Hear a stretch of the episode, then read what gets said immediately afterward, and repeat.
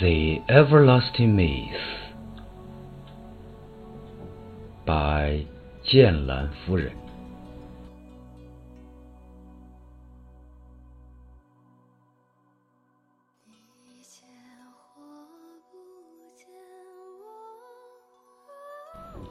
The everlasting myth of you is me.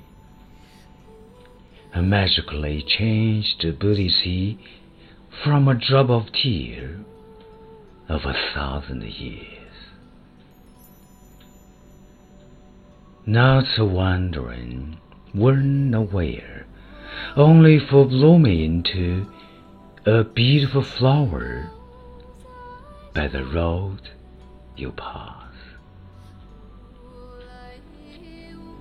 The spider on the eaves is waiting for its reincarnation lover of this world with a net.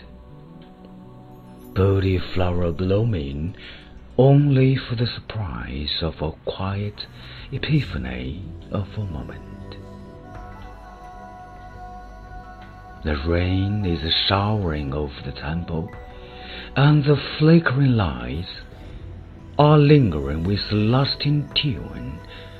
I am who and who I am. All the millennium oath has been iced up with my soul. Buried in deep meditation, standing in the vast book sea, washing away the heart dust with a piece of Vegeta, this moment my heart is full of mercy.